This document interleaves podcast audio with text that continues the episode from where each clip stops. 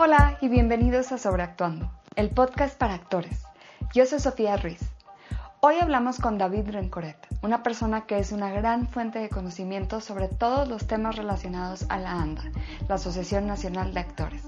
Hablamos sobre cómo inscribirnos, las prestaciones y beneficios que ofrece ser miembro, sobre salarios, contratos, protecciones que nos da y hasta el tema tan delicado de cómo manejar los desnudos con una filmación.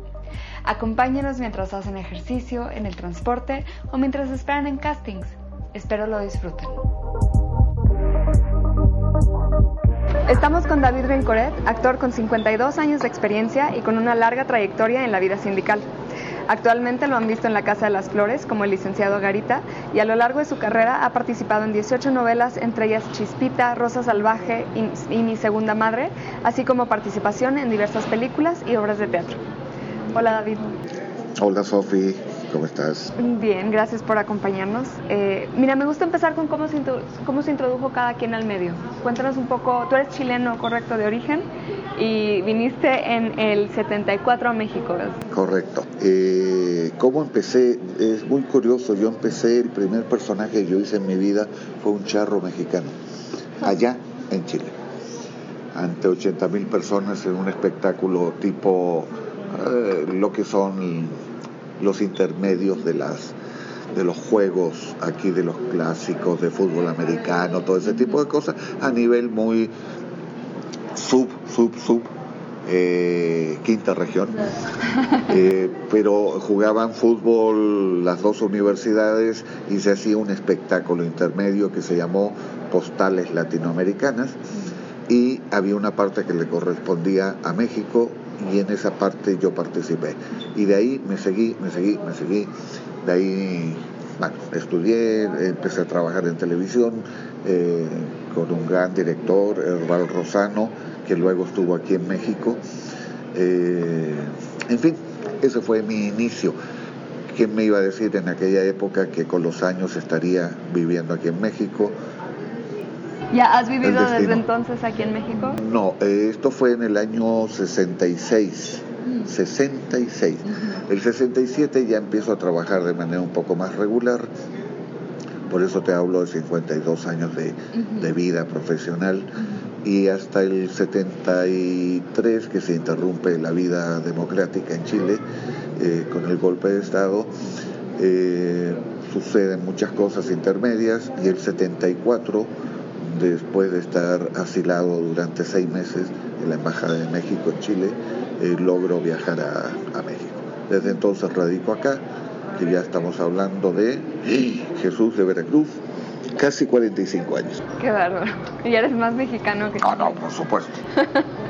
bueno, pues mira, como te comentaba David, me interesaba hablar contigo sobre todo lo que es ANDA para los que pues estamos en, en el medio, saber un poco, entender un poco más lo que el sindicato puede hacer para nosotros. Lo primero, para que no tengan idea, ¿qué es la ANDA? Correcto, mira, se habla mucho de la ANDA que es una institución, un sindicato que te roba, que te quita dinero. El sindicalismo en México lamentablemente ha sido sindicalismo muy charro, donde los líderes se hacen ricos, donde viven eh, líderes así como desde Fidel eh, Velázquez para abajo, Romero de Champ ahora viven en grandes mansiones, eh, sus hijas andan con vestuario y con carteras y con cosas de Gucci y cosas por el estilo, eh, aviones privados. Entonces esa es la idea que se tiene del sindicato. En, un mundo más pequeño que es la ANDA, evidentemente los robos también o, o la corrupción ha sido menor, pero ha sido. La ANDA siempre ha estado en una especie de crisis y traicionando la gente que ha estado, en su gran mayoría, no todos evidentemente, traicionando los principios de un Jorge Negrete, de un Cantinflas, de, vamos, la gente que se la partió para crear este sindicato, este sindicato que llegó a ser modelo a nivel mundial. Eh, todo sindicato te cobra una cuota. Sí.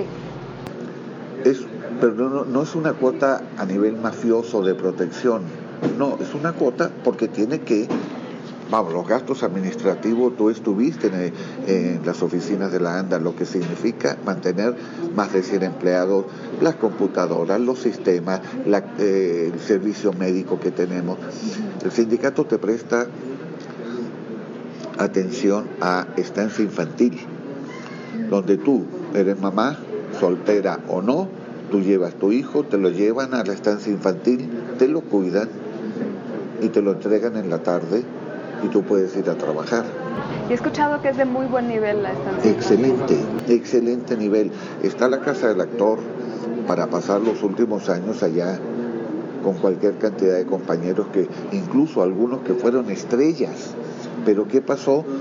El dinero se fue como sal y agua y de repente pues la familia no los acepta, de ahí se quedan. Hay toda una política de parte del actual secretario general de Jesús Ochoa para crear otra casa del actor en Cocoyoc. Eh, y eso va muy adelantado.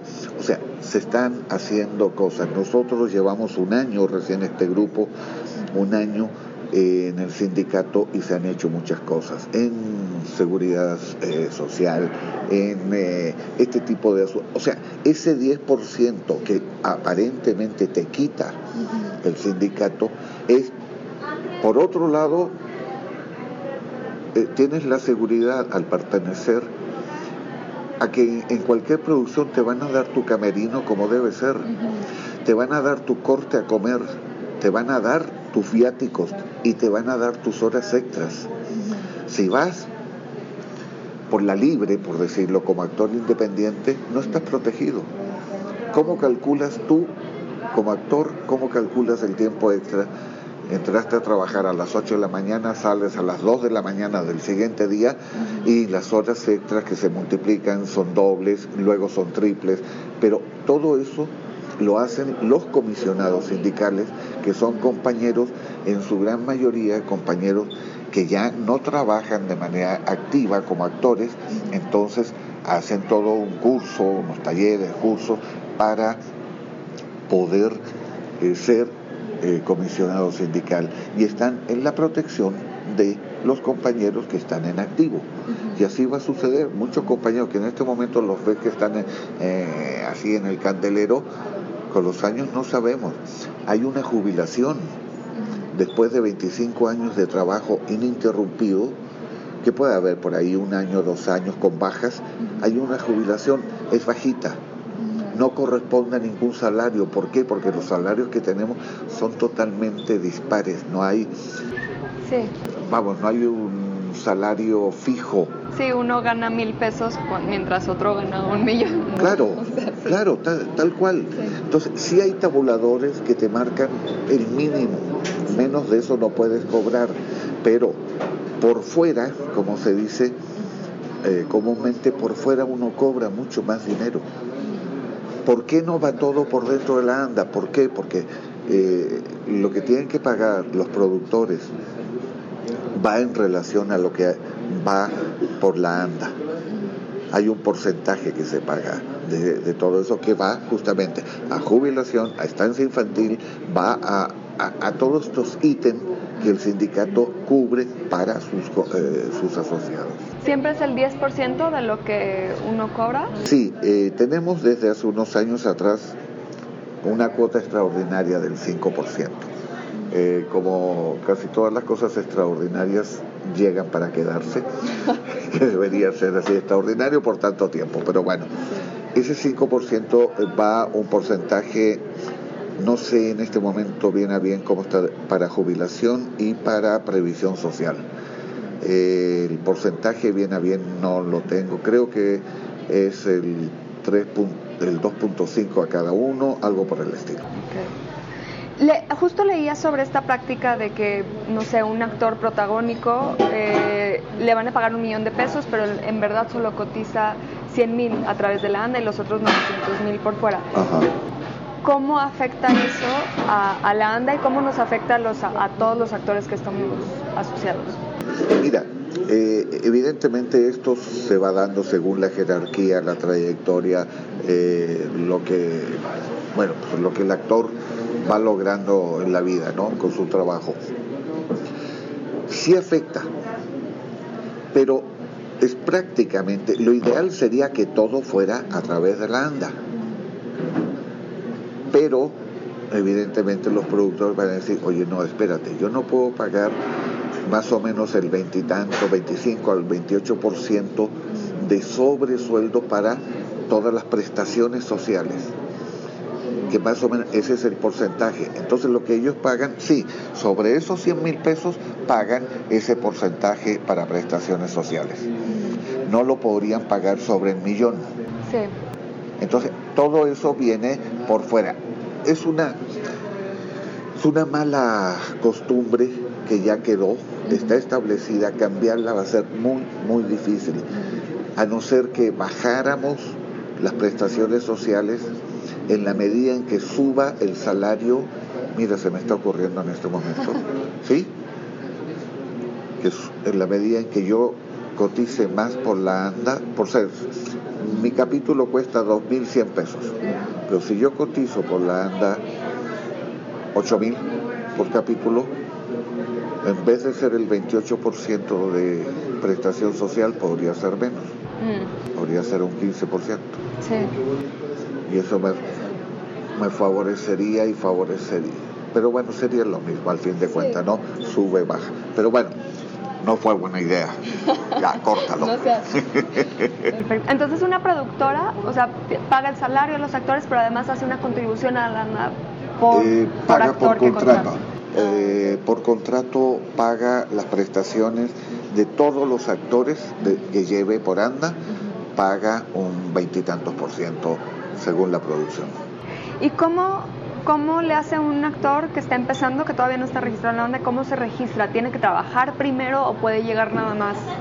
Yo soy actor, quiero ser parte de la banda. Mira, ahí en la bolsa de trabajo eh, donde estaba eh, me tocó muchísimo, muchísimo, sobre todo porque al lado de mi oficina estaba eh, lo que es eh, estadística, donde se van a registrar. Y de ahí lo mandaban entonces conmigo. Es un poco como el huevo la gallina, que es primero. Para trabajar necesito estar en la ANDA y para estar en la ANDA necesito trabajar. No necesariamente porque hay muchos actores Vamos, hay algo que viene del Tratado de Libre Comercio, que es el trabajador no tiene ninguna obligación de pertenecer a un sindicato, lamentablemente. Hace años atrás, cada actor que ingresaba al país lo ingresaba a través de la ANDA y gobernación. Poco a poco se le quitó a la ANDA esta potestad de hacerlo. Quedó gobernación.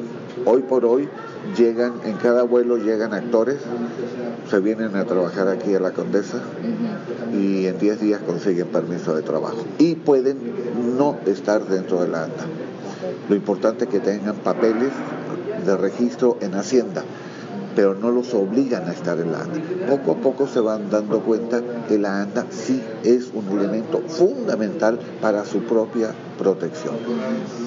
Y para estar en la ANDA volviendo a tu pregunta, para estar en la ANDA, para registrarse en la ANDA necesitan un contrato. Y para tener ese contrato, entonces es lo que yo hacía en la bolsa de trabajo, les daba una lista de todas las empresas, de las castineras, para que se contactaran. Yo lo dije muchas veces, si uno no está dentro de la base de datos de las castineras, uno no existe, definitivamente.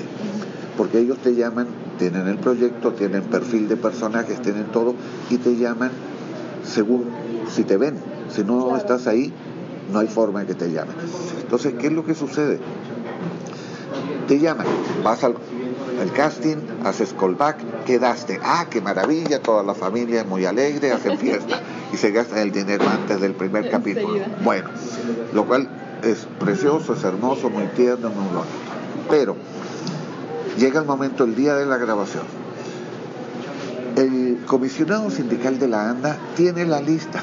Entonces, ahí va a estar Juan Pérez, va a hacer a, eh, a Julio. Y se le va a acercar al compañero Juan Pérez y le va a decir, oye, tú vas a hacer a fulano de tal ¿quieres ir por la anda o vas libre? Entonces el compañero tiene la opción de decir, no, muchos lo hacen, ay no, yo, yo soy actor independiente. Va, ok. A ver cómo te va.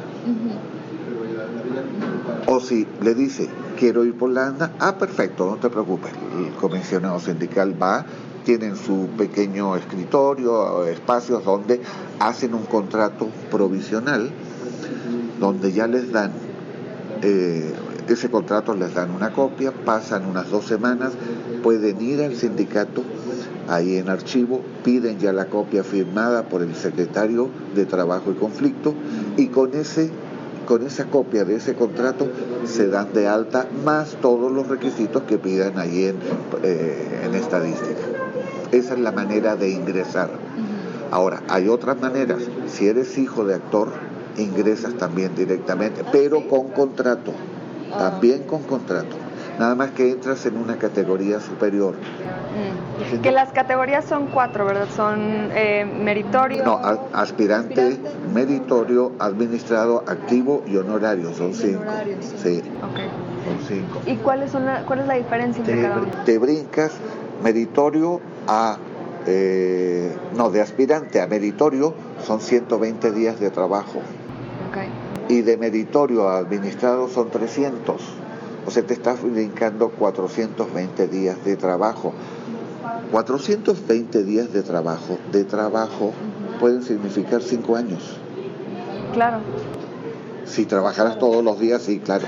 O sea, es un año y cacho, un año y medio. Pero no, pueden significar y más todavía. Y entras, y entras como administrado.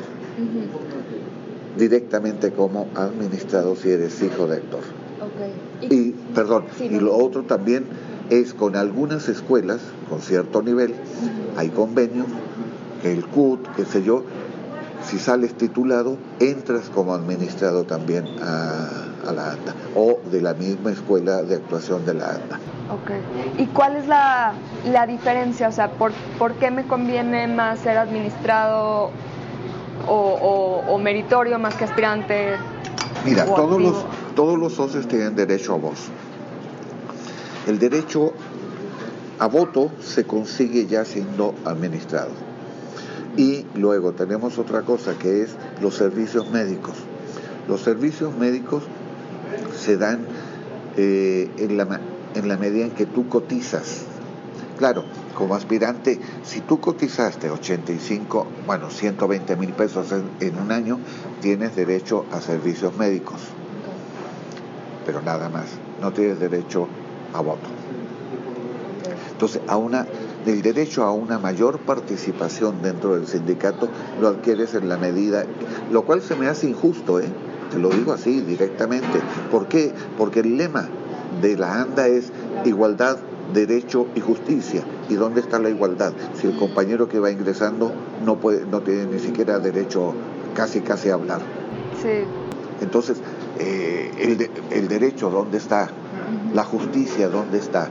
O sea, estamos traicionando nuestro propio lema, nuestro propio, vamos, sentido de, ser. Eso sí, hay que arreglarlo. Espero que en la próxima reforma estatutaria ese tipo de cosas queden subsanadas. ¿Cubre el teatro? Poco. Eh, lo que pasa es que, mira, los contratos colectivos no son con los espacios, o sea, no es con el Teatro Insurgentes o con el Teatro San Rafael, es con la producción que está en ese momento. En el Teatro Libanés, fulano de tal, o no, no quiere ir por la el productor. ¿Por qué? Porque le va a salir más caro, evidentemente, ¿no? Pero entonces tiene la opción, el actor tiene la opción de cotizar por su cuenta. Hay gente maravillosa como es eh, Tina Romero. ¿Tina? Sí, que está en el Insurgentes, que tiene el teatro, Tina Galindo, perdón, Tina Romero es una compañera actriz, Tina Galindo tiene el teatro de los Insurgentes, eh, lo tiene rentado y sus producciones van por la alta. Ok. ¿Y eso qué, qué parte está regulada? ¿Los ensayos o nada más cuando dan función? La función, solamente, sí. Y lamentablemente eh, aquí en México no se pagan ensayos. Y de repente pues se ensaya cuatro meses, incluso de repente que el dinero no llegó, que quién sabe qué, y ahí quedaron cuatro meses invertidos de, de todos los actores y la obra no se puso. Y nadie es responsable de nada. Ese tipo de cosas es muy difícil regularlas. ¿Por qué? Porque estás ensayando y a los dos meses te salió una película, te vas, adiós, con permisito, y busca otra actriz y pum, pum, pum, pum. Es una locura todo eso. Pero bueno, todo el mundo uh, pues, corre detrás de la chuleta y... Sí. ¿Cine? Es... Sí, cine en su gran mayoría. De todas maneras, hay cine que va pirata, que le decimos. Y yo mismo tengo ahí un contrato del año pasado de una película que me da todo, iba perfectamente bien. contrato y me pedían, me exigían que te firmara un contrato por otro sindicato. Sindicatos fantasmas, sindicatos piratas que llevan, tienen que llevar la parte administrativa. Entonces se ligan a esos sindicatos y mira que eran muy buenos 20 mil pesos diarios que me pagaban y con el dolor de mi alma y de mi bolsillo más que nada, le dije, perdón, sí, yo no puedo renunciar hoy en la mañana a la ANDA para firmar con este sindicato patito. Y luego, ah, termino mi filmación y vuelvo a la ANDA, todo arrepentido, para meterme una lana. Eso no, vamos, no se puede. O sea, si yo estoy como, si yo estoy registrado en la ANDA, yo no puedo trabajar por fuera o no debo trabajar por No fuera. debes. Esa es la palabra, no debes. Hay muchos compañeros. Yo me enteré en esa película, de repente me enteré de compañeros que están en la ANDA y que fueron por fuera, se metieron su dinero, ni siquiera cotizaron, después investigué, ni siquiera cotizaron por su cuenta ahí en, la, en el sindicato. Entonces, bueno, ética que tanta falta nos hace. Y entonces, ¿qué, ¿qué, pasa, por ejemplo, si yo, a mí me dan un papel en una película, ya voy a empezar y me dicen, oye, pero no vamos por la anda? Yo puedo decir, bueno, pero yo sí quiero, o sea, y, Sí. y de alguna manera... Sí puedes decirlo y hay una especie de... Vamos, el día en que tengo mi primer llamado o que sé dónde está el llamado, yo le aviso a la Secretaría de Trabajo y Conflictos de la ANDA, le digo, oye, la película está eh, empezando a filmarse en tal y tal parte. Y la Secretaría de Trabajo y Conflictos de la ANDA manda un comisionado sindical. Se presenta ahí y dice, a ver, ¿qué es lo que pasa, compañeros actores? quiénes son de la ANDA, quiénes sí quieren ir por la ANDA y se hace una solicitud a la producción para que la producción evidentemente si ha hecho todo un trabajo de preproducción para llegar a esa instancia y no avisar a la ANDA, va a decir que no. Pero el actor por lo menos podrá decir, eh, sabes que yo sí quiero ir. Y luego vendrá a nivel personal la la cotización correspondiente. Okay. Pero sí hay una obligación de avisar por lo menos qué es lo que, eh, vamos, que esa película está. Sí. ¿Por qué? Porque todas las producciones que van por la ANDA, tú escribes un guion, lo llevas a la ANDA y en la ANDA se te clasifica ese, ese guion. Entonces te va a salir, ok, fulanito... Eh, tiene tantas escenas, ta, ta, ta, ta, ta, y te lo clasifican como estelar, coestelar, beat o lo que sea. Te hacen esa clasificación oficial para que tú luego al, al trato con el actor tengas, ay, que sí, sí, puede ser muy importante, pero su participación es pequeñita y según eso los tabuladores te protegen para pagar esto o lo otro. Y lo otro ya, eh, evidentemente, para un bit, no sé, eh, el, el, señor que está dentro de un edificio viejo como el elevadorista, eh, llamas a Juan Pérez, ok, le vas a pagar X cantidad. Y llamas a Dustin Hoffman y bueno, le vas a pagar dos millones de dólares. Nada más por decir, buenas tardes, señor. Sí, ¿a, a qué piso va? A tal piso, pum, ok. Hasta luego, señor, pum. según a quien llames. Ese es un error de los productores enormes, me lo han dicho muchas veces. Es que este personaje tiene tanto dinero. Es el personaje. Yo soy yo. Sí, que es otra cosa muy distinta. Si me llamas a mí, yo tengo una tarifa que me ha costado mucho. Si llamas a Dustin Hoffman, bueno, te va a comer todo el presupuesto. Y si llamas al que está empezando, le vas a poder pagar el mínimo, pero ese mínimo también te lo protege la ANDA. ¿Por qué? Porque en vez de pagarte un llamado, por lo menos te va, te va a proteger con dos, aunque trabajes un solo día. Mm. Protege esas participaciones mínimas. ¿Sí? Creo que son tres días que te pagan de llamado.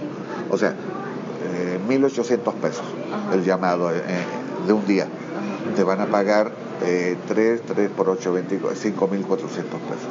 Ah, sí, por cualquier participación. Por la más mínima te la protege el sindicato para que no sea solamente ese, esa, a no ser que al extra lo van a llamar y si le van a dar un, que ahora inventaron una estupidez eh, que se llama extra glorificado. Ah, sí que es hacer hablar a un extra mínimo, máximo 15 palabras. Máximo 15 palabras. Máximo 15 palabras y le siguen pagando de extra. El que habla ya no es un extra. El extra nunca ha hablado. Que el, eh, se empieza, se va de extra, en teoría, directo a primera parte, es el que sigue, en cuanto a las categorías. Primera parte, coestelar, estelar. El estelar eh, y además también puedes ir por semana, puedes ir por producción. Son muchos los tabuladores que existen. O sea, vas por producción, ponle tú, son 98 mil pesos. Te cubre cuatro semanas.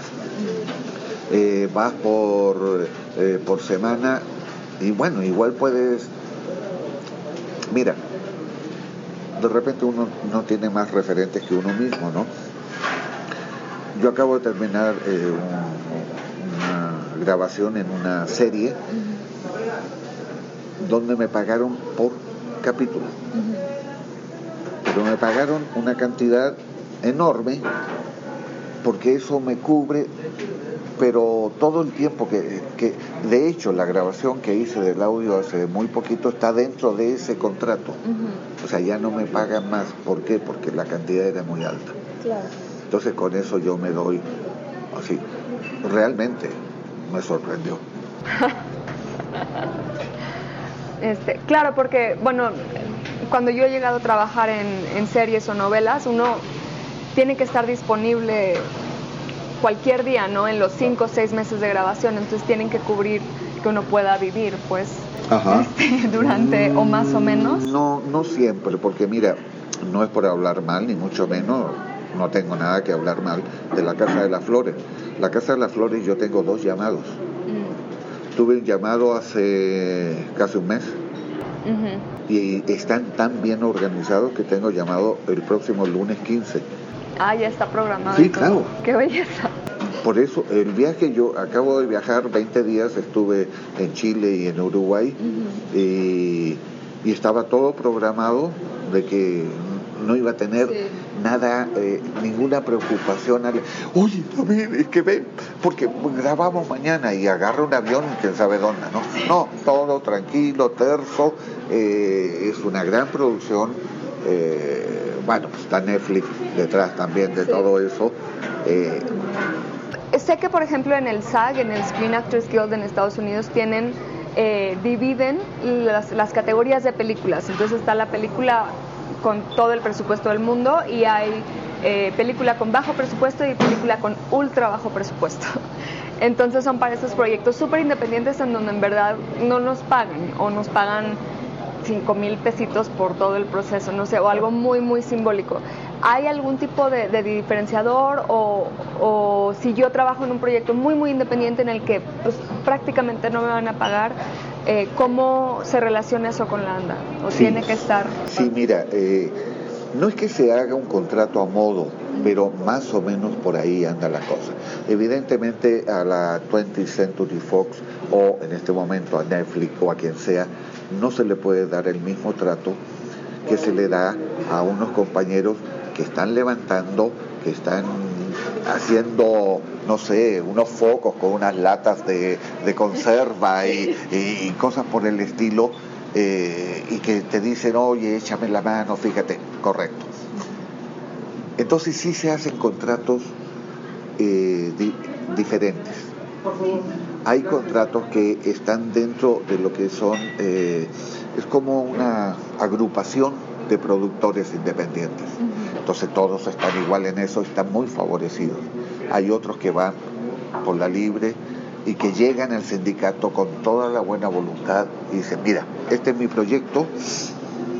Entonces, de repente en el sindicato uno dice, oye, espérate, estás llevando 87 actores, bájale, loco, bájale, no puede ser. Entonces, pum, pum, es cosa de ir acomodando un poco, ya sabemos, el camino se acomodan las calabazas. Y es cierto, ¿para qué necesitas eh, la persona y el asistente y el ayudante y el otro? O sea, se te ayuda a que reduzcas esta parte. Okay. Y evidentemente los pagos, las prestaciones no son las mismas.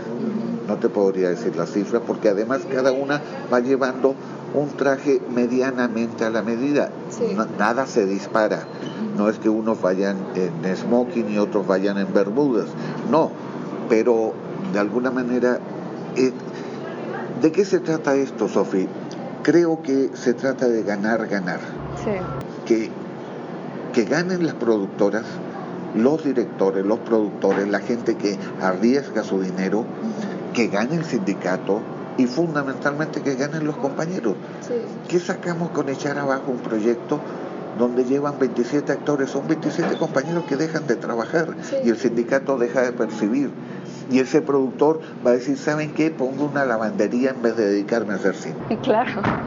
Entonces no tiene ningún sentido eh, ser eh, egoísta o ser exigente. No, es que tienen que pagar porque los, eh, vamos, los patrones son unos explotadores. O sea, no, se trata de conciliar, de ir viendo y acomodando las cosas lo más correcto, justo posible y que y sin dejar de proteger al compañero actor, que es lo fundamental y el objetivo del sindicato es la protección de sus agremiados.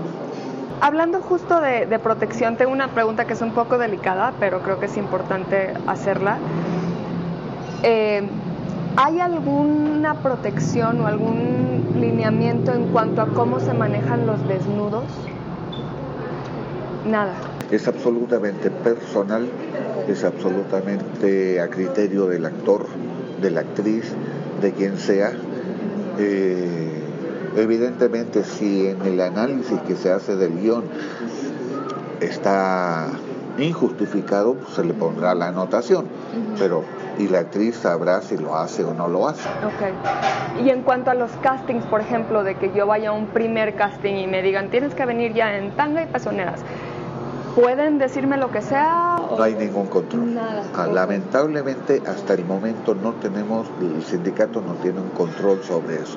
Lo ideal es investigar. A ver, me está llamando, volvemos a Juan Pérez, que ya veo que Juan Pérez es todo, es actor, es productor, es dueño de Castinera y demás. Eh, y investigar ¿quién es este esta persona? Porque tenemos, de hecho, te puedo mostrar una foto aquí, un compañero que me mandó, eh, me dice, cuidado con esta persona que se está aprovechando de actrices, y eso se corre en las redes. No es oficial, porque tampoco no podemos transformarnos en Ministerio Público, ¿no? No hay acusaciones pero sí hay que tener, hay compañeras que sí se han acercado, oye, me dice, ¿tú conoces a fulano de tal? Ah, que fíjate que me está llamando, a dónde es, y bueno, se hace una investigación porque ya sabemos la trata de personas, todo este tipo de porquerías que hacen es a la orden del día. Entonces tenemos que tener cuidado y a las compañeras, sobre todo a las compañeras. Sí, digo, creo que es algo, habría manera de como hacer una propuesta. Sé que, por ejemplo, una vez más en, en Estados Unidos, sé que en Australia, en en, Canadá me parece tienen algo que se llama un nudity rider, eh, que es una parte del contrato. primero que nada hay una cláusula de, desnudez en la que el actor dice si sí o no está dispuesto ah, a... correcto, eso sí. Okay. En el ah, contrato individual, pero son contratos individuales, no de la... Y aparte está el nudity rider en donde el actor decide, o sea, dice, se puede ver el primer cuarto de la raya de las pompas, no sé, o sea, en donde se especifica exactamente qué se puede ver y qué no se puede ver y las condiciones de la filmación para asegurar que no haya abusos, que no haya sorpresitas de que, ay, me, se me ocurrió una escena nueva cuando no estaba. Ese tipo de protecciones, eh, vamos, a, ¿hay manera de como proponer cosas a la ANDA como un miembro? Sí, yo creo que sí y, y que además creo que sería un aporte muy válido eh, que lo vayamos viendo, estipulando. ¿Por qué? Porque si está creciendo tan este boom que hay ahora, creo que sería el momento también de proteger a los compañeros, por lo que acabas de decir, Sofía, por estas sorpresas creativas que de repente se le ocurre, ay, fíjate, pácatela. No, perdón, mi contrato no, no permite que existe ese tipo de cosas. Okay. Pero bueno, es, es, bueno saber que sí se puede poner una cláusula en el contrato individual de cada quien, ya para que quienes no quieran o no estén ah, dispuestos lo, lo, exijan a la hora de desarrollar sí, para eso queda como media hoja en blanco que uno puede poner me niego a tal cosa eh, o exijo que más de eh, cuatro horas de camino, no sé, sea un viaje en avión, más de seis horas eh, por mi edad, por mi espalda o por lo que sea, tiene que ser en clase ejecutiva, cosas por el estilo. O sea, cada quien es dueño de pedir lo que quiera, ¿no? Pero el sindicato en ese aspecto no. Ok. Cambiando a temas más alegres. la bolsa de trabajo de la ANDA, ¿cuál, ¿cuál es la función o cómo nos puede conectar con proyectos? Mira, la bolsa de trabajo cumple o debe cumplir, creo yo, una función, una especie de castinera. Ese es el objetivo que he tenido al estar al frente de la bolsa de trabajo. A mí hace años atrás, no sé si te lo comenté anteriormente, eh, me llamaron en una ocasión de la bolsa de trabajo para conducir un evento Sí, me lo habías comentado cuando, cuando bueno, pasé Y de ahí me di cuenta, con los años me di cuenta de que esto eran como ingresos personales de distintas personas. ¿Nos puedes contar un poquito qué fue lo que me platicaste? Ah, sí, como no. Eh, me llamaron, me pidieron que fuera a conducir un evento en el World Trade Center de la graduación de una, eh, de una generación de la Universidad de La Salle. Bueno, fui, lo hice, a la semana siguiente fui, cobré 1.500 pesos. No es cierto la cantidad, porque ya ni me acuerdo, que será, no sé, puede que hayan estado los millones en aquella época.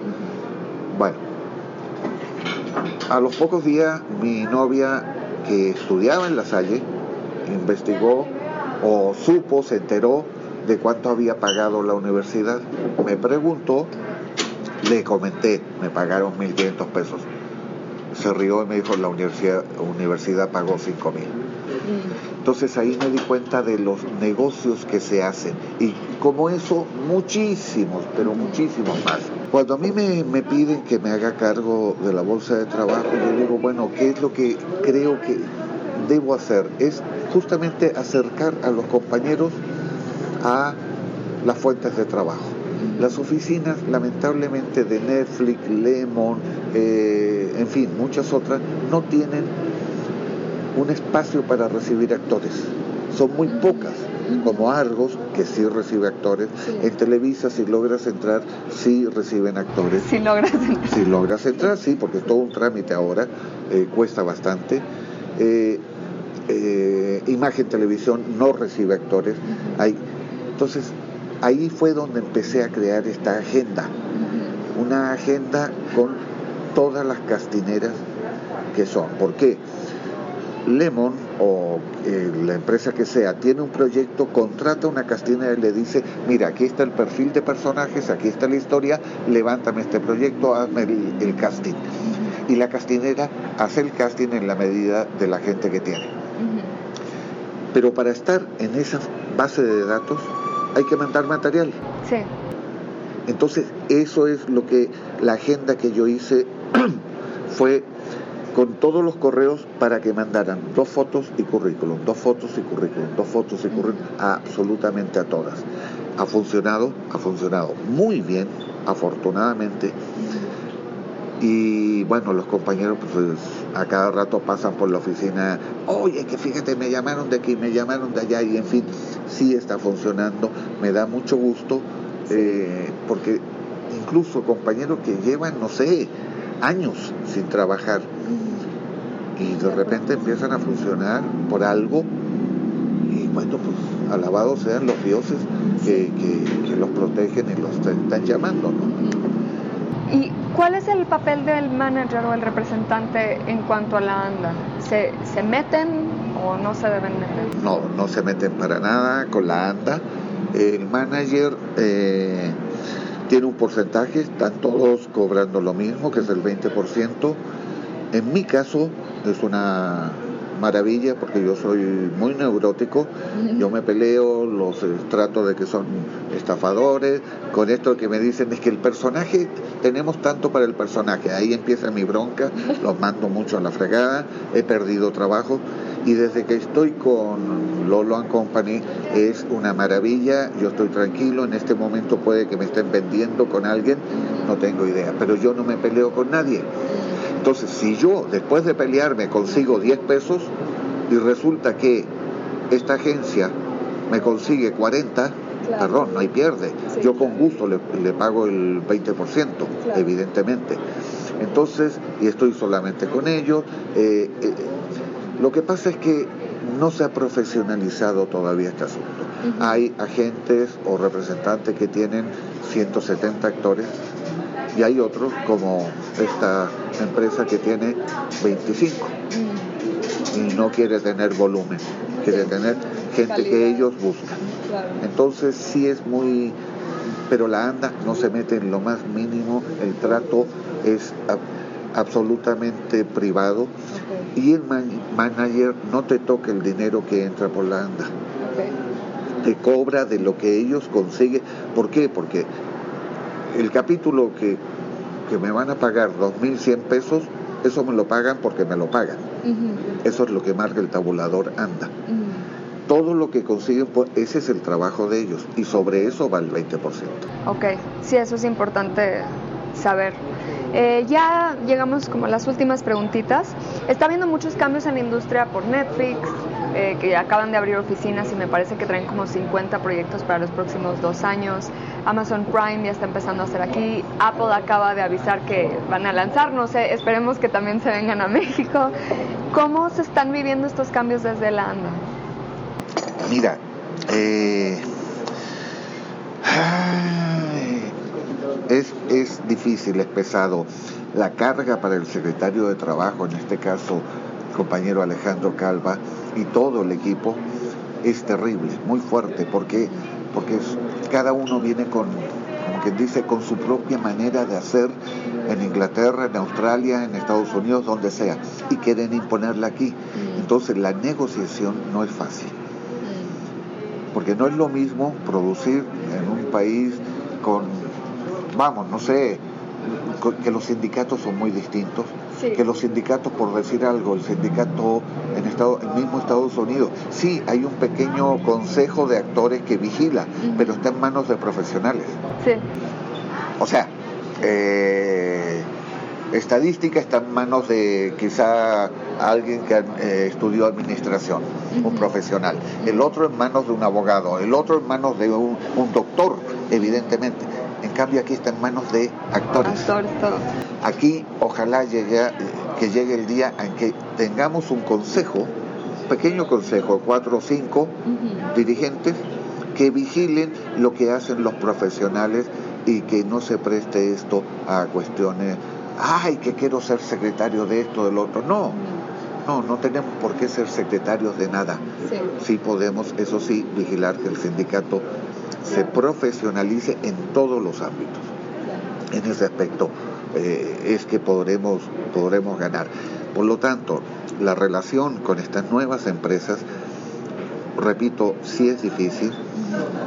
Hay que ir viendo poco a poco cómo se negocia con uno, con otro, Porque además, estas grandes corporativos, así Netflix y demás, por decirte, ahora, ellos se, eh, se ligan con una empresa de acá de México.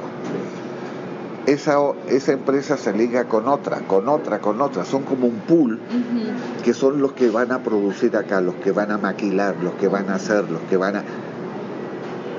Y Netflix no aparece. Mm, mm. Entonces, poco a poco, en la medida en que vienen ya con tanta fuerza, sí. Vamos, la otra vez, eh, en una producción nueva, eh, en el desayuno que tuvimos todos los actores, estaba, estaba Netflix y estaban todas las otras eh, productoras que participan, que eran cuatro más en este pool. Pero con cada una son otra vez, no trajes a la medida, pero sí condiciones especiales que se van poco a poco, se van a ir determinando en la medida en que esto crezca y avance y vuelva a lo mismo. ¿De qué se trata esto? Ganar, ganar. La otra vez un compañero me decía, ah, es que va a venir a Amazon, ojalá le parta la madre a Netflix. le dije, oye, ¿tú estás, estás loco? No, entre más trabajo. Ojalá Amazon, Netflix y cinco más sean enormes y, todo eso es trabajo. Ah, pues sí, es cierto, me dijo. sí. ¿Qué te parece una ronda en chinga de preguntas? O sea, yo te pregunto cosas rápidas, contestas lo primero que se te venga a la mente. Estoy viejito, soy lento. Viene. Va. ¿Mañana o tarde? Tarde. ¿Café o té? Café. ¿Playa o montaña? Montaña. ¿Cine o teatro? Teatro. ¿Teatro o tele? Teatro. ¿Chile o México? Los dos. ¿Rosa Salvaje o La Casa de las Flores? Eh, me quedo con mi próximo proyecto. ok. ¿Qué te molesta? El cinismo, la mentira, la gente doble, eh, oh, y la luz. Y la luz. Si pudieras ir a cualquier lugar, lugar del mundo, ¿a dónde irías? ¿A dónde iría? Me encerraría en una isla absolutamente privada, con un gato, perros y ya. Si alguien hiciera una película sobre ti, ¿qué género sería? Yo creo que sería cómico. ¿Quién te interpretaría? Eh, ¿Quién? No soy el productor, no sé. ¿Película o serie favorita? Película. Uh, serie. Eh, vikingos.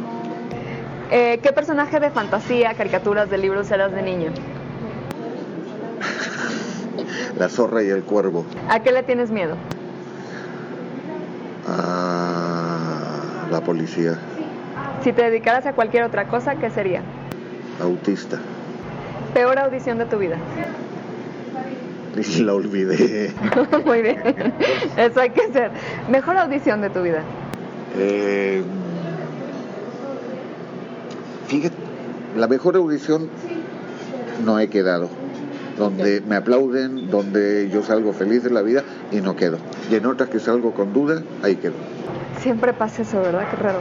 Si pudieras trabajar con el actor o actriz que sea, ¿con quién trabajarías y por qué? Me encantaría hacer eh, una, una obra de teatro con Cecilia Suárez. Mm. Me una película con Luisa Huertas. Espero poder hacer una novela que tengo escrita, libro. Eh, voy a estudiar guionismo, la voy a hacer y a ver si la puedo hacer algún día. Ahí va Luisita. Muy bien. Últimas preguntas ya con calma.